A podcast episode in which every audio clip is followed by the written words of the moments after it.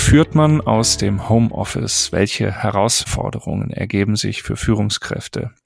Wie schafft man auch im Homeoffice eine produktive Arbeitsatmosphäre, Klarheit und auch menschliche Nähe, wenn man sich als Team selten persönlich trifft? Welche Ansprache und Regeln braucht man bei der Teamarbeit am Bildschirm? Mein Name ist Moritz Pfeiffer, ich bin Journalist und Autor und Antworten auf die genannten Fragen gibt mir wie immer Konstanze Eich, Kommunikationsexpertin und seit 20 Jahren Beraterin von Wirtschafts- und Großkanzleien. Und damit herzlich willkommen zu einer neuen Folge von Law and Leadership, der Podcast mit Konstanze Eich.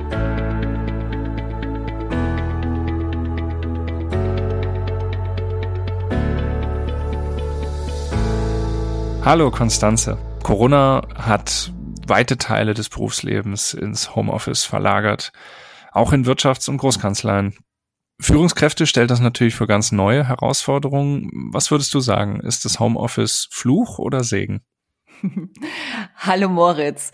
Ja, das ist natürlich wieder eine sehr tolle Frage gleich zum Einstieg. Natürlich ist es erstmal ein Segen, denn ich glaube, ich sage nichts Falsches, wenn ich behaupte, dass Corona da natürlich auch ein Brandbeschleuniger war. Also im Sinne von endlich ähm, haben sich manche Dinge aufgelöst, haben, äh, gab es die Möglichkeit, äh, ja, Innovationen, Vorschub zu leisten. Und da gehört natürlich das Homeoffice auch ein Stück weit dazu. Ich glaube, ohne Corona wäre das undenkbar gewesen, dass mhm. äh, ja das Homeoffice überhaupt in dieser Branche Einzug hält.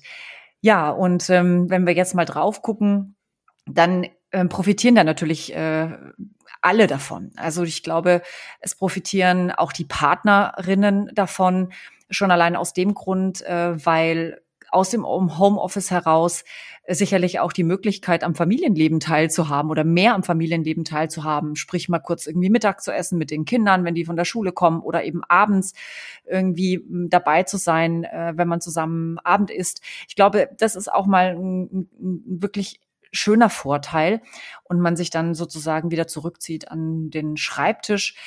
Ich glaube auch, dass Homeoffice eine Konzentration auf die Arbeit ermöglicht, also im Sinne von, dass man endlich mal was arbeiten kann. Das sagen ja auch viele Partnerinnen, dass gerade irgendwie der Rückzug ins Homeoffice äh, auch dazu führt, dass einfach bestimmte Dinge mal äh, auch strategisch durchdacht werden, dass man in Ruhe gelassen wird. Also eine Effizienzsteigerung? Ja, also zumindest in einer bestimmten Dimension, ne? weil Effizienz ist ja auch noch mal eine, hat ja noch eine andere Dimension. Äh, da gucken wir vielleicht später noch mal drauf. Aber es ist tatsächlich so, dass viele Sachen aus dem Homeoffice konzentrierter auch weggearbeitet werden können. Das erzählen auch sehr viele Associates, mhm. dass äh, man einfach in Ruhe irgendwo ist. Es gibt keine Störungen. Aber die Frage ist, was waren denn das für Störungen, die man vielleicht früher auch erlebt hat? Und ähm, das, was wir vielleicht jetzt als Störungen bezeichnen, nämlich, dass jemand einfach mal ins Büro reinkommt und sagt, äh, klopf, klopf, klopf, äh, darf ich kurz mal eine Frage stellen? Oder einfach auch diese Begegnungen, die so auf dem Gang stattfinden, wenn man von A nach B spaziert, ähm, sei es nur in die Kaffeeküche geht. Das sind natürlich Ablenkungen, Störungen, die aber auch einen ganz, ganz wichtigen Zweck erfüllen ähm, nämlich diese Unmittelbarkeit von Kommunikation und ähm, ja der Zufall, der auch Menschen einfach zusammenbringt und der dazu führt, dass man in Interaktion tritt und dass man eben auf einem kurzen Dienstweg Fragen beantworten kann. Mhm. Und da sind wir jetzt schon beim Fluch, wenn du so willst, denn das hat Corona beziehungsweise das Homeoffice eben auch mitgebracht, dass wir Kommunikation jetzt organisieren müssen. Und zwar viel mehr organisieren müssen, als wir es davor getan haben. Und dass wir gewissermaßen auch dem Zufall, der Unmittelbarkeit auf die Sprünge helfen müssen. Also das heißt, wir müssen das, was sich zufällig ereignet, ähm, ja, organisieren, mhm. vorhersehen, einplanen. Und das macht natürlich die Kommunikation am Arbeitsplatz oder auch eben aus dem Homeoffice heraus einfach schwieriger, aufwendiger und äh, ja, Kommunikation äh, wird etwas, was man planen muss. Ist das die größte Herausforderung für die Führungskraft, die Kommunikation zu planen? Oder was, was, was sind da auch durch Homeoffice für neue Herausforderungen alles für die, auf die Führungskraft zugekommen? Also ich sehe tatsächlich, dass da viele, viele neue Aufgaben auf die Führungskraft zugekommen sind. Allein ähm, durch die Tatsache, dass man jetzt für die Mitarbeiter noch mehr mitdenken muss, als man es vielleicht früher getan hat. Früher war es so, dass die Mitarbeitenden, die zu Hause, äh, die, die im Büro waren, natürlich immer so nebenbei mitbekommen haben, wie so ein Kanzleialltag funktioniert. Also die ganzen Kommunikationen, die stattfinden, ähm, vielleicht auch Besprechungen mit dem Mandanten, Telefonkonferenzen ähm, die äh, geführt werden und wo, ja, man hat einfach so ein bisschen so diese, diese Welt auch besser begriffen und die Welt der Wirtschaftskanzleien und Großkanzleien, die ich jetzt aus dem Homeoffice erfahre, ist natürlich eine etwas reduzierte, eine eingeschränkte Welt.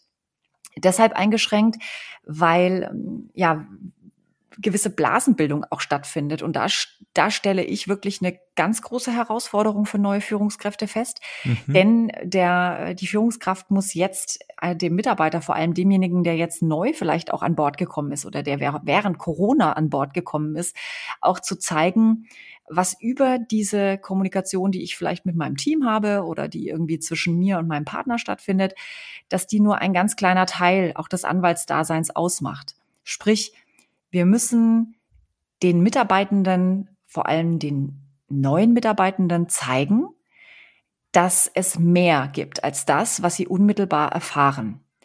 Und das muss ich erstmal sehen als Führungskraft, das muss ich mhm. mal wahrnehmen. Ich muss auch ähm, Lösungen mir überlegen, wie ich die einbinde, wie ich denen sozusagen das Standortübergreifende oder vielleicht auch das Eingebundensein in einen internationalen Kontext, in die Organisation quasi, dass ich denen das zeige, dass ich das erfahrbar mache. Und ich denke, das ist wirklich äh, schwierig, das immer so mitzudenken. Mhm. Ja, und ich muss natürlich auch immer wieder dafür sorgen, die Leute aus der Isolation zu holen. Denn da kann man sich auch wirklich ganz gemütlich drin ein, äh, einrichten. Also äh, der eine findet das super, ja, dass er nicht gestört wird, dass er vor sich hinarbeiten kann, aber das ist eben nicht das, was eine Anwaltspersönlichkeit am Ende des Tages ausmacht, mhm. sondern die muss ja in Kontakt gehen. Weil wie soll sonst äh, auch intern Cross-Selling entstehen? Wie soll Business Development entstehen? Wie soll Akquise im weitesten Sinne entstehen? Und auch natürlich eine Karriereentwicklung, mhm. wenn ich mich zu Hause in meinem Homeoffice einschließe und immer nur äh, on demand irgendwelche Schriftsätze beispielsweise mhm. erstelle. Verlangt es von der Führungskraft auch noch mehr als in der normalen Arbeitswelt, will ich es mal nennen, dass ich mich hineinversetze in meine äh, Untergebenen und äh, meine Mitarbeiter und versuche herauszufinden, okay, wie kommt der jetzt mit der besonderen Situation zurecht? Was braucht der oder was braucht die jetzt äh, in dieser Situation besonders und welche Aufgaben übertrage ich genau dieser Person vielleicht auch gerade nicht, weil das wer anders in dem Kontext vielleicht äh, besser erledigen kann? Ich glaube, so eine Grundempathie ist äh, im virtuellen wie auch in der Präsenz natürlich absolut notwendig. Zu wissen, was habe ich da für Stärken auch im Team, beziehungsweise Interessen, vielleicht auch Persönlichkeiten im Sinne von, die bestimmte Bedürfnisse haben. Ich glaube, das ist grundsätzlich wichtig, dass, dass wir da einen Überblick haben. Aber also du hast wird schon durch, wird es nicht verstärkt. Ja, sagen wir mal so. Ich glaube, was wichtig ist, eben äh, Leute, die da so fleißig vor sich hinarbeiten, dass man da eher noch mal die Gefahr auch erkennt der mhm. Isolation beispielsweise und äh, dass ich da äh, vielleicht auch besondere Ziele auch formulieren muss oder einfach selber dafür sorgen muss, dass diese Personen Einbindung erfahren, weil eben die zufällige Einbindung, die eben da ist äh, durch, äh, ich laufe über den Gang und treffe jemanden oder ich werde mal spontan was gefragt oder ich stehe in der Kaffeeküche und habe eine Kommunikation mit jemand anderen, mhm. eben nicht stattfindet. Und da würde ich sagen, ein gutes Gefühl zu haben für den Mitarbeiter oder die Mitarbeiterin und entsprechend aktiv auch gegenzusteuern, also sprich für Einbindung zu sorgen. Ich denke, das ist wirklich essentiell geworden jetzt in der Zeit äh, des Homeoffices. Aber ich möchte vielleicht noch was anderes sagen. Wir reden natürlich jetzt immer über diese Homeoffice-Situation als etwas, was jetzt irgendwie so wahnsinnig äh, neu und fremd ist. Das ist natürlich für viele neu, ähm, die vorher in kleinen Teams gearbeitet haben. Für diejenigen, die jurisdiktionsübergreifend, also international, beziehungsweise die über Standorte hinweg gearbeitet haben, die kennen das natürlich auch, virtuell miteinander zu arbeiten. einfach weil, weil das irgendwie schon davor äh, dazugehört hat. Es ist jetzt mhm. nur so, äh, dass das sich ähm, in weiten Teilen einfach verstärkt und dass da auch das Non-Legal-Personal dazu kommt, äh, die jetzt aus dem Homeoffice mitarbeiten. Also ich spreche jetzt von Assistenzen, mhm. ich spreche auch von den ganzen anderen internen Dienstleistern, die eben auch für die Kanzlei tätig sind. Und die darf ich halt nicht vergessen. Oder ich denke auch an diejenigen, die in Großprojekten sitzen, ja, und dann äh, womöglich aus dem Homeoffice heraus irgendwelche Klagen ähm, prüfen und da in einer totalen Konzentration auf die Sache sind und denen eben jetzt erst recht der Bezug zum anderen fehlt. Und da muss man wirklich vorsichtig sein, schon allein aus dem Grund, weil man die Menschen ja auch binden möchte. Mhm dass man die Fluktuationen nicht hochschießen lässt, einfach weil die so den Anschluss auch an die Organisation und an die persönliche Beziehung verlieren. Wie macht man das? Macht man das, indem man, man muss ja das Kanzleileben ein Stück weit neu organisieren. Macht man das mit möglichst vielen Einzelterminen, mit jedem einzelnen dann im persönlichen Gespräch oder äh, macht man das über ein großes Team-Meeting, was wirklich jeden Tag stattfindet? Was für, was für Tools ähm, und Möglichkeiten hat man da? Ja, das, das wichtigste Tool ist tatsächlich äh, die Regelkommunikation oder sagen wir die regelmäßige Kommunikation. Ähm, und da freuen sich natürlich jetzt wieder alle Partnerinnen und Partner, wenn sie das hören, weil sie denken, na großartig, dann bin ich jetzt den ganzen Tag noch mehr in Meetings, als ich es ohnehin schon vorher war. Und äh, wann soll ich denn dann mal was arbeiten? Also dieses, diese zeitliche Komponente, die wirklich für uns auch die größte Schwierigkeit darstellt, äh, steht natürlich jetzt im Widerspruch beziehungsweise in Konkurrenz zu dem, mhm. was wir eigentlich tun müssten, nämlich tatsächlich mehr Zeit in Meetings zu investieren. Dadurch, dass das aber schwer zu vereinbaren ist, würde ich tatsächlich empfehlen, wir brauchen sowas wie eine Regelkommunikation im Team. Wir brauchen äh, sowas, äh, wo sich alle zusammenfinden, allein schon um zu wissen, woran arbeitet der Einzelne, woran, woran arbeiten wir als Team vielleicht auch, wo stehen wir gerade und wo wollen wir hin. Einfach um so eine Orientierung auch darüber zu haben, äh, welchen ja, welchen Teilbereich äh, äh, ich habe, in welcher Abhängigkeit der vielleicht auch zu anderen steht. Mhm. Also das ist, glaube ich, sehr, sehr, sehr wichtig. Allein schon, dass man das Gefühl hat, in Kontakt zu sein mit den äh, Teamkollegen und äh, Teamkolleginnen. Mm, aber natürlich, und da betone ich auch immer wieder den Satz, wir können kein Team führen, sondern wir können immer nur Einzelpersonen wirklich führen. Was bedeutet, dass ich eben die Kommunikation mit dem Individuum unter gar keinen Umständen aus den Augen verlieren darf. Und das heißt, dass ich natürlich Individualkommunikation immer auf dem Schirm haben muss, sei es äh, das auch wieder irgendwie gleichzeitig zu tun in dem Moment, wenn Feedback zum Beispiel angesagt ist. Also sprich, ich kriege ein Arbeitsergebnis und ich verabrede mich äh, dann zum Feedback. Beziehungsweise, dass ich gerade den jüngeren Kolleginnen und Kollegen auch die Möglichkeit gebe, Nachfragen zu stellen, äh, vielleicht auch eine, eine, eine juristische Denkarbeit mal anzustoßen, also dass man auch Zeit hat, mit jemandem mal über was zu sprechen. Das sind natürlich die Momente, wo ich Aufgaben übergebe oder eben wo was zurückkommt. Mhm. Das muss ich auf jeden Fall auf dem Schirm haben. Und, und ich glaube, das ist etwas, was die Anwältin oder der Anwalt tatsächlich neu lernen muss, ist diese, diese Spürnase zu sein für Konflikte oder eine Spürnase zu entwickeln, diesen Konflikten vorzubeugen oder sie eben aktiv auch anzusprechen. Und das ist genau das, was eben in der Virtualität immer wieder passiert. Wir mhm. haben ein mhm. Teammeeting und es wird gesprochen und einer ist beleidigt oder fühlt sich nicht wahrgenommen oder ist unzufrieden mit was weiß ich äh, irgendwas. Und dann drückt man nach diesem Meeting ja diesen roten Knopf und mhm. ist aus mhm. dem Meeting raus. Naja, und dann statt das zu tun, was eben ein Mensch sonst macht, wenn er in Präsenz ist, nämlich aufzustehen zum Beispiel, rüberzugehen zum Kollegen und da mal kurz zu nörgeln äh, oder sich auszusprechen oder in irgendeiner Form was anderes zu sprechen, einfach um auch äh, dem Ärger da Luft zu machen oder einfach äh, durch das andere äh, ja sich wieder auf irgendwie ja abzureagieren, möchte ich jetzt schon fast sagen. Mhm. Genau das haben wir ja in der Virtualität nicht, sondern da sitzt mhm. der Mitarbeiter, die Mitarbeiterin alleine an seinem oder ihrem Bildschirm und der Ärger ist halt dann noch im Raum. Der kann auch jetzt nicht so richtig raus oder findet in irgendeinen Formen eine Kanalisierung einfach, wo, er, wo man dem Luft machen kann. Mhm. Ja, und das ist eben jetzt genau das, ähm, wo man aufpassen muss. Da muss die Führungskraft jetzt mehr spüren als vorher mhm. und vielleicht nochmal nachtelefonieren, sagen, Mensch, ich habe gesehen, in dem letzten Meeting warst du, glaube ich, nicht ganz so happy, ich wollte mit dir nochmal drüber sprechen. Oder eben anzurufen und zu sagen, du, mir ist aufgefallen, dass ich möchte gern mit dir da nochmal eine mhm. Lösung überlegen und so weiter und so fort. Also das heißt, das ist ja sehr schwierig, weil also ich habe ja, ich sehe ja die, die Körpersprache des Menschen dann auch nicht so stark wie in Präsenz. Ich sehe nicht, wenn das Meeting zu Ende ist, dann steht man irgendwie auf und, und äh, eine Person verlässt vielleicht, auch wenn sie unzufrieden ist, auf eine andere Art und Weise einen gemeinsamen Büroraum als dann, ja, du, wie du gesagt hast, man drückt nur auf den roten Knopf. Man kann sich in dieser virtuellen Welt ja auch stärker verstecken. Oder ja, sehe ich das falsch? Total. Und genau deswegen sage ich, wir müssen so eine Spürnase werden. Wir mhm. müssen genau ähm, merken, wann schweigt jemand zum Beispiel ungewöhnlich. Mhm. Normalerweise sagt er immer mehr.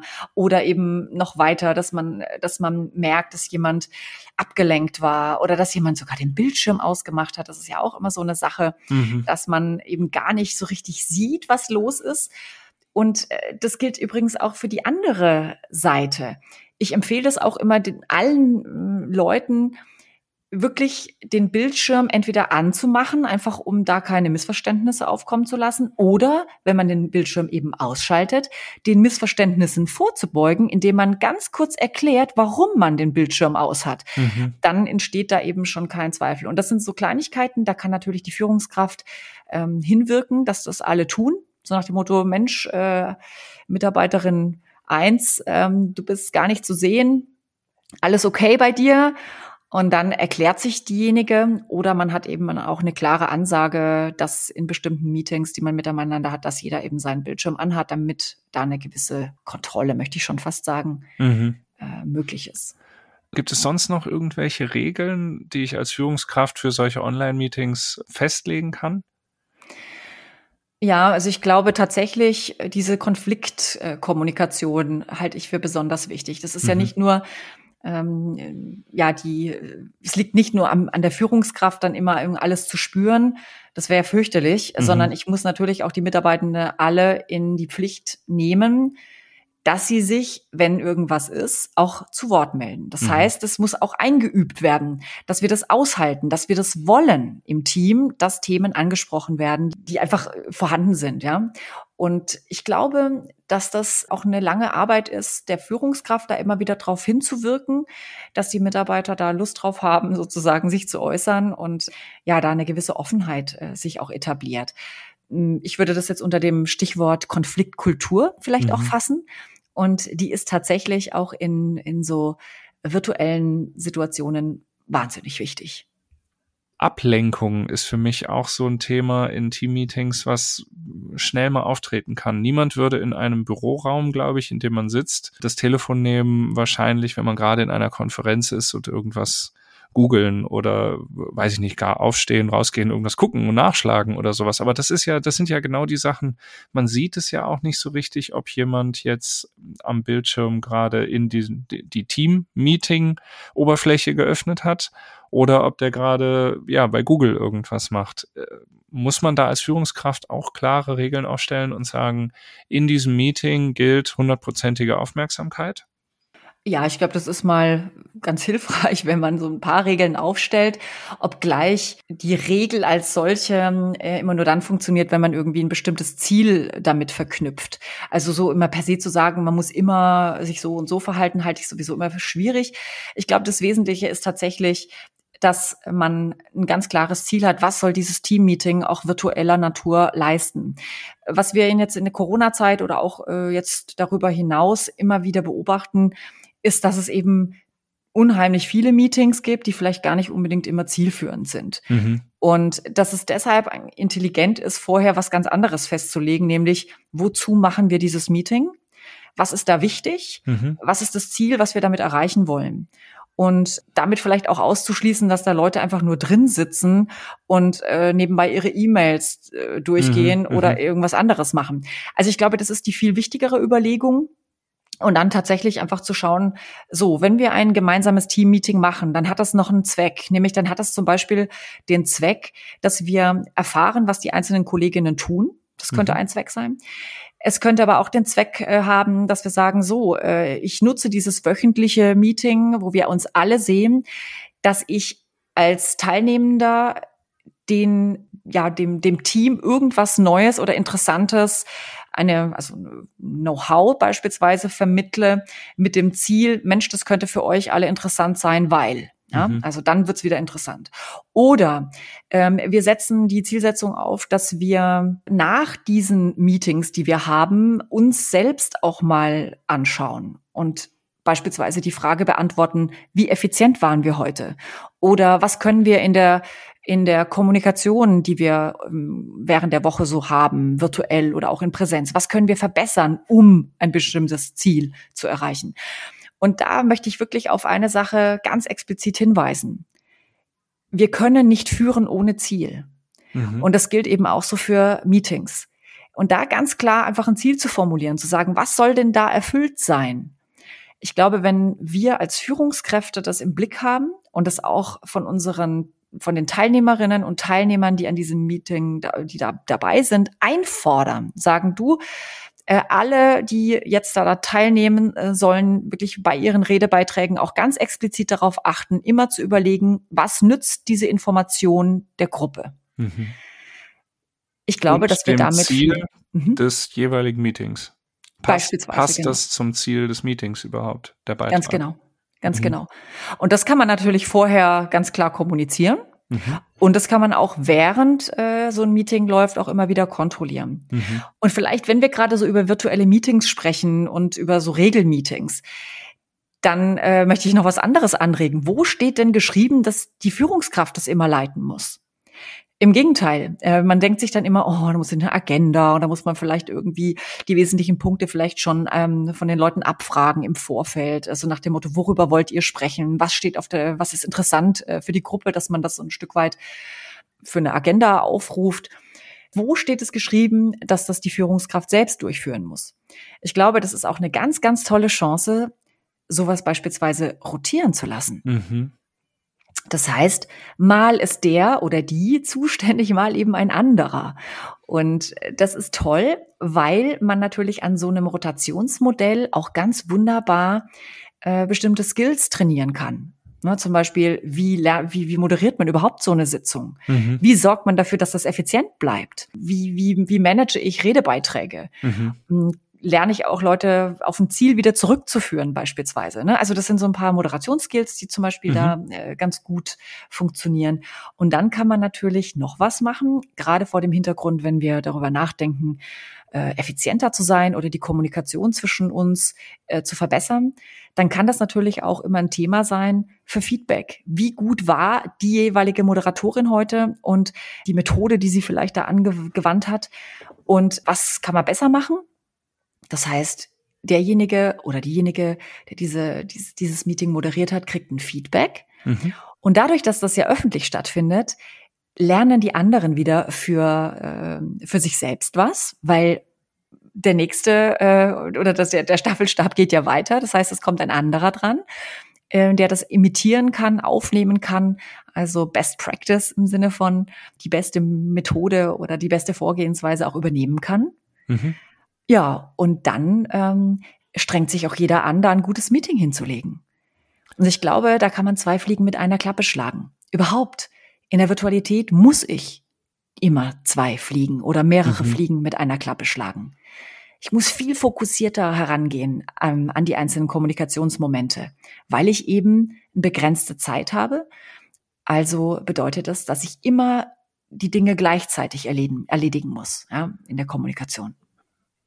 Hm, jetzt haben wir viel über effiziente Kommunikation gesprochen und über ähm, erfolgreiche Teammeetings. Aber wie schaut es aus? Ich habe ja Kaffee-Ecken-Talk, sage ich mal, was du eben auch schon gesagt hast. Das, äh, das Team, das will ja auch irgendwie anderweitig mal miteinander kommunizieren oder es ist wichtig, wenn es das tut. Äh, kann es auch sinnvoll sein, als Führungskraft gezielt Räume zu schaffen, Möglichkeiten zu schaffen, wo das Team auch mal eben über Fachfremdes spricht und einfach auch als Team zusammenfindet oder zusammenbleibt, indem ich sage, wir treffen uns zum weiß nicht, so eine Art Stammtisch oder wir fangen das mhm. Meeting mal eine Viertelstunde früher an und reden halt einfach dann eher über Privates oder über den letzten Bundesligaspieltag? Na klar. Äh, ich glaube, da haben wir auch ganz viel Kreativität erlebt in den letzten Jahren, kann man ja schon sagen. Ähm, also ob das irgendwie das virtuelle Wine-Tasting war oder äh, tatsächlich irgendwelche ja, virtuellen Räume, die man aufgemacht hat, wo, wo man miteinander ins Gespräch gekommen ist. Ich glaube, das ist mal per se auch ganz okay, das zu machen, wenn es nicht anders geht. Aber äh, wenn man so die Leute mal fragt, die äh, die ganzen Wine und Whisky oder was weiß ich was Tastings äh, hinter sich haben, die werden dann alle sagen, ja, irgendwie erschöpft sich das auch äh, zu einem gewissen Grad in der Virtualität. Das ist irgendwie nett, dass es das gibt. Und das ist sicherlich, wenn es nichts anderes gibt, auch ganz schön. Aber äh, schöner ist es natürlich, wenn man die Leute live und in Farbe trifft. Mhm. Nichtsdestotrotz muss man sich natürlich als Führungskraft überlegen, was man ja im Socializing-Bereich tut. Und wenn man eben gerade nicht sich zum Abendessen oder zu einem Offsite-Workshop oder zu was auch immer, After-Work-Drink äh, verabreden kann, dann würde ich schon immer dafür sorgen, dass es sowas, sowas wie Socializing gibt. Und mhm. übrigens, auch da gilt, das muss nicht immer die Führungskraft initiieren. Mal ganz davon abgesehen, dass manche Führungskräfte auch da gar nicht so so ein Ideenreichtum haben, ja, woher auch, äh, was es irgendwie an Online-Tools da alles gibt oder an schönen Ideen und Möglichkeiten. Auch das ist was, was man entweder denjenigen auch übergibt, die dann ein schönes Händchen für haben, die sich einfach, der auch Spaß dran haben, solche Möglichkeiten zu identifizieren. Mhm. Oder aber ich lasse es wieder im Team rotieren, so nach dem Motto, so, wir haben das Ziel, und da sind wir wieder beim Ziel, dass wir einmal im Monat oder einmal im äh, alle zwei Monate irgendwas für uns äh, als Team tun. Mhm. Und äh, dann bin ich halt beim ersten Mal dran und überlege mir irgendwas, was ich gerne mit den Leuten machen möchte. Und beim nächsten Mal ist halt ein anderer dran. Wichtig ist, dass es ein Ziel gibt. Wozu tun wir das? Mhm. Damit wir uns zum Beispiel über das Fachliche hinaus mal austauschen. In deinen Trainings, die du auch anbietest, was ist so der größte Aha-Effekt, den du beobachtest bei Führungskräften in Bezug auf virtuelle Führung? Oh, da gibt's ganz, ganz viele Aha-Effekte. Eine Sache, die jetzt vielleicht total überraschend sein wird, ist die Sache, überhaupt in Führung zu gehen. Also diese okay. Führungsrolle bewusst wahrzunehmen und auszufüllen und äh, klare Ziele zum Beispiel zu formulieren. Das ist etwas, was ja, was die meisten gar nicht auf dem Schirm haben. Ne? Man arbeitet halt die Sachen ab, die reinkommen, aber dass man so ein bisschen den Kopf rausstreckt aus der Arbeit und sagt, so, wir haben hier noch ein paar andere Ziele, die gleichzeitig damit äh, einhergehen müssen, statt nur jetzt ein gutes Arbeitsergebnis äh, zu erzeugen. Mhm. Nämlich, dass man in diesen Meetings diese Gleichzeitigkeit äh, denkt, dass ich eben auf die Leute achten muss, dass ich einbinden muss, dass ich Ausbilder sein muss, dass ich selber Vorbild bin in Bezug auf bestimmte Situationen. Da fällt immer ein sehr äh, auf wirklich intensive Art und Weise der Groschen. Mhm.